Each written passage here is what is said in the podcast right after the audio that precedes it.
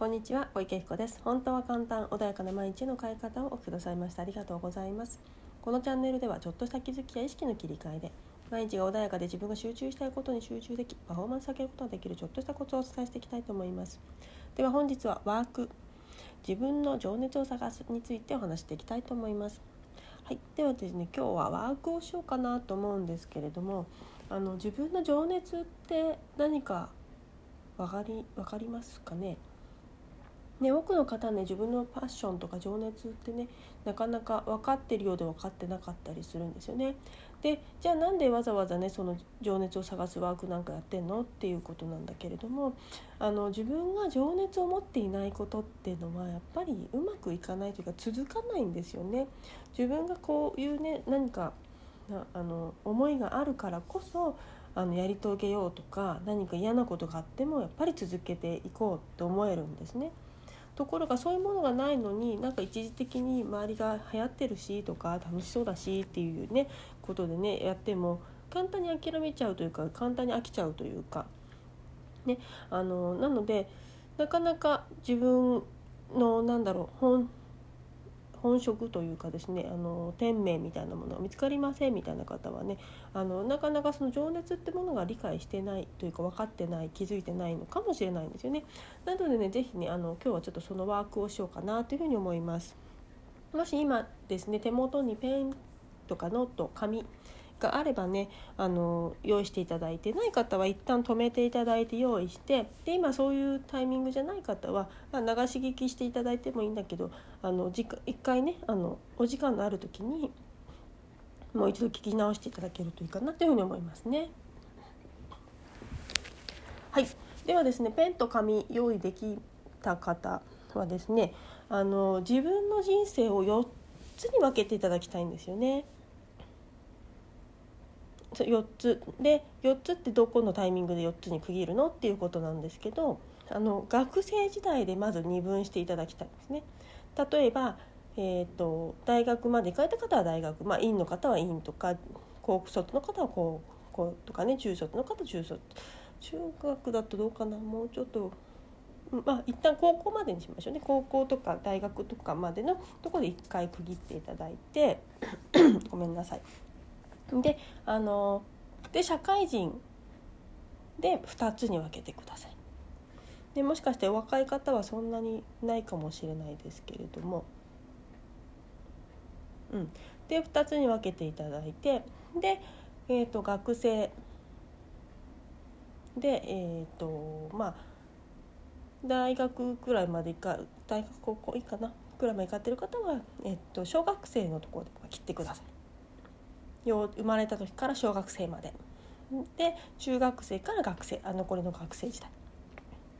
そうすると全部で4つになるかなというふうに思います。であのもう社会,、え社会人1年生とかあとは何でしょうね。大学生とかの方は自分の人生の中でさらにまた 4, 4つもいらないかもしれないですけど4つくらいねあの分けていただいて。でその今4つに分けたカテゴライズ。まあ大体あの学生と社会人って大きく変わるのでそこはね分けた方がいいと思うんですけどあの全体的に自分の人生を4つにする感じにイメージでいていただければいいかなというふうに思います。なのであのそのバランスはねご自分で取っていただければいいかなというふうに思いますよ。であの今はねちょっと学生で分けてで社会人2つであと学生も2つっていう感じで分けてみましたけれどもじゃあですね今4つに分けました。でその4つに分けたカテゴライズの中で自分のどこから行っても構わないので自分がそのね時代一つのカテゴリカテゴリの中でやってて楽しかったなってことを書き書いてってほしいんです。どんどんどんどん。どんなことでも構いません。自分がとにかくやってて楽しかったこと。なんか友達のお家行ってなんかおか友達のお母さんのなんかおやつを食べるのが好きだったとかそういうことでもいいんです。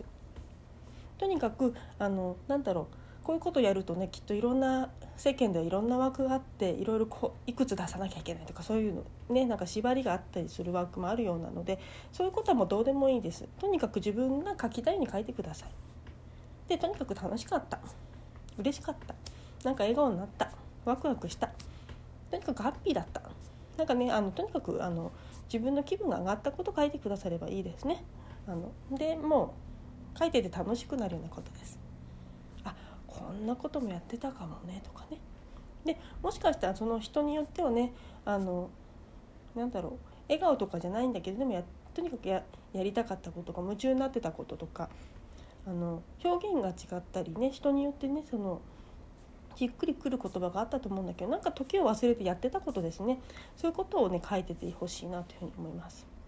でそのカテゴリーずつあの分けてこの時代はこんなこと楽しかったなとかこんな夢中になったなとかこの時代はこうだったなこの時代はこうだったなこの時代はこうだったなってね4つのカテゴリーで書いててほしいんですね。であの今ねあのはこのねラジオで流してるのであのこのまま進んでしまいますけれども一旦ワークやってる方は一回止めていただいて全部ちゃんと書いてから進んでください。で自分の中でねどういう時に何やってたかなでねワクワクしながら書いてくださればいいかなというふうに思います中にもしかして嫌な記憶をね思い出しちゃう方もいるかもしれないけれどもその中でもその安らぎの時間だったりその中でも自分がなんか居場所があったなとかあこの人のこの一言で救われたなとかなんかそういうものでも結構です。あのね、人によってはそのねあのなんだろう私も中学生の時にすごいなんかいじめのひどい学校にいたのであのそういうのを思い出すと嫌だなっていうこともあるかもしれないんだけれどもあのそうでもその中でね私すごい書道をやってるのすっごい大好きでその夢中になってその時間を書いてたなって記憶があるんですね。なのでそれは自分にとって大切な時間だったんですね。なのであの本当にねいいことはその嫌な時代だとしても自分にとっていいことって必ずあるはずなのでそれを、そっちをねあの見るようにしていただければいいかなというふうに思いますよ。うん、である程度出てきたなっていうふうに思ったらまず全体を見てほしいんですよね。どんなことで自分ってあこういうことやってたこういうこと楽しかったんだなとかワクワクしたんだな時間忘れてやってたんだなとかほっとしたなとかね。あこういう人にこう言われることがなんか嬉しかったなとかほんと些細なことでいいと思うんですよ。で見ていただいてできっとね各カテゴリーの中でちょっと見てもらってもしかしたらあこん全然学生の頃と社会人になって全然やってること違うなって思っている方もいるかもしれないんだけどよく見てほしいんですよね。